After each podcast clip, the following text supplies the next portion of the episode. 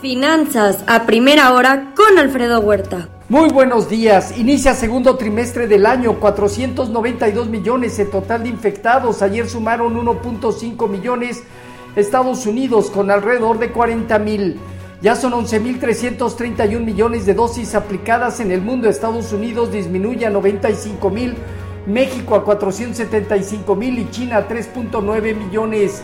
Rusia dice que helicópteros ucranianos realizaron un ataque transfronterizo y lo acusa de atacar un depósito de combustible. Rusia redistribuyó elementos de las fuerzas de Georgia a Ucrania. Putin insiste en aislar a Europa del gas y no paga en rublos. Estados Unidos eh, critica a India por conversaciones con funcionarios de Rusia, quien busca mantener a las potencias de Asia a su lado. La Unión Europea pide a China no apoyar a Rusia. Negociadores en el Senado de Estados Unidos están cerca de alcanzar un acuerdo sobre 10 mil millones de dólares eh, para fondos COVID.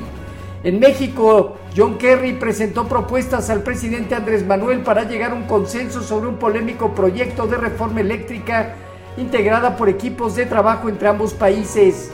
Empieza abril con presión al alza en la curva de rendimientos de bonos del Tesoro el bono a dos años se mantiene alrededor del 2.5% y el de 10 años en 2.4%. Entra liberación de reservas eh, petroleras por un millón de barriles diarios. Malopep eh, alcanzan el 30% de las exportaciones de Rusia. Hoy datos de empleo en Estados Unidos.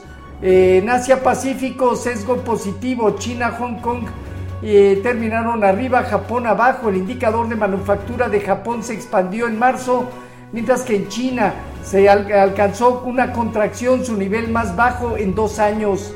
En Europa dominan movimientos positivos que van desde eh, la parte moderada, el Financial Times de Londres 0.2%, a niveles cercanos al 1%, Italia, España, en el Inter, Francia, Alemania. La inflación anual en la zona euro se disparó en marzo al 7,5% anual. El PMI de manufactura de la zona euro eh, eh, mostró una expansión pero a menor ritmo. El PMI de manufactura de Rusia cayó a su nivel más bajo en 24 meses. En lo que se refiere a divisas hoy, un índice dólar que presenta alza del 0.2%, el euro operando niveles alrededor de 1.10, perdiendo 0.1% y la libre estable. Hoy el petróleo amanece abajo alrededor de un dólar. Por lo pronto el petróleo por el WTI por debajo de los 100 dólares.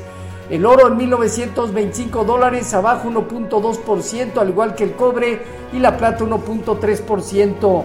Ayer cierres negativos de las bolsas en Estados Unidos, eh, promediando bajas del 1,5% en la sesión y con ello terminando marzo y el primer trimestre del año con caídas acumuladas entre el 4,5 y 9.1% en el caso del Nasdaq.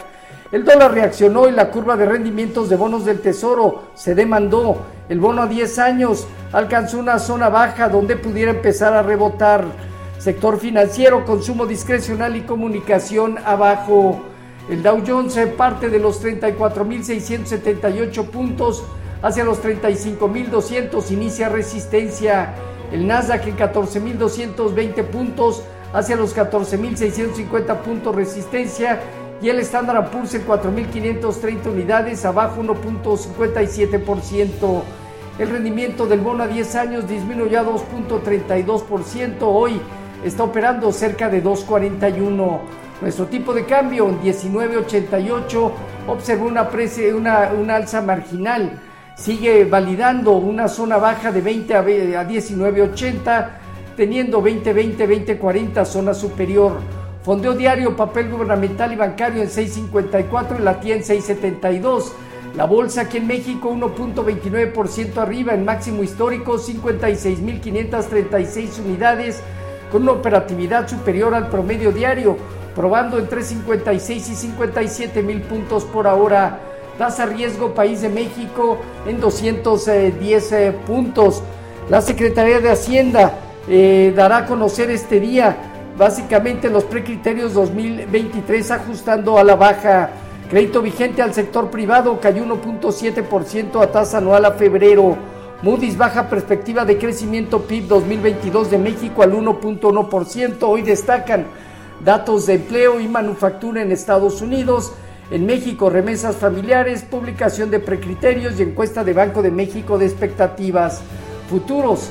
Eh, básicamente con aumento alrededor del 0.5 al 0.7% Dow Jones Standard Poor's y Nasdaq, tipo de cambio 19.83, ligera apreciación. Así, finanzas a primera hora con lo más relevante hasta el momento.